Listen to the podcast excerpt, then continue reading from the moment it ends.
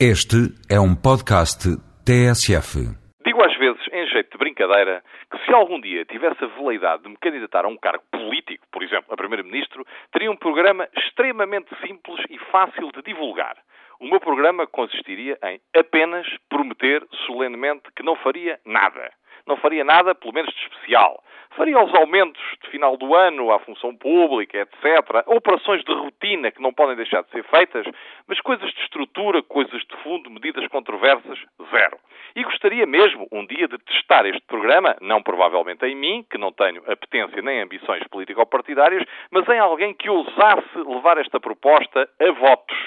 E digo isto porque continuo a achar que Portugal tem uma característica muito interessante um sortilégio que lhe é muito próprio de dizer muito mal do que Dantes dizia bem e de muitas vezes dizer bem do que Dantes dizia mal. Basta que a situação se altere. Vem isto a propósito do Código do Processo Penal.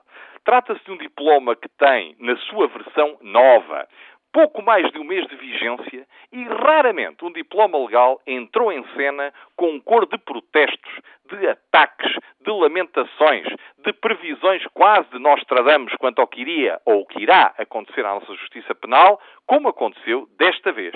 As previsões são aterradoras, as perspectivas são as piores, o diploma só tem defeitos e está a avaliar por algumas críticas que têm sido espelhadas na comunicação social.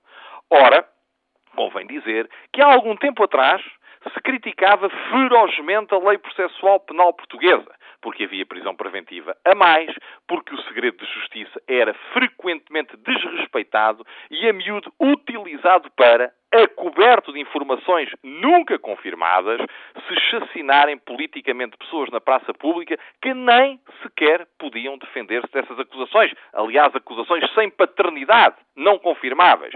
Pois bastou que se alterasse no essencial o Código de Processo Penal, para melhor, adiante, na minha opinião, para que toda a gente tivesse uma nostalgia enorme do texto anterior.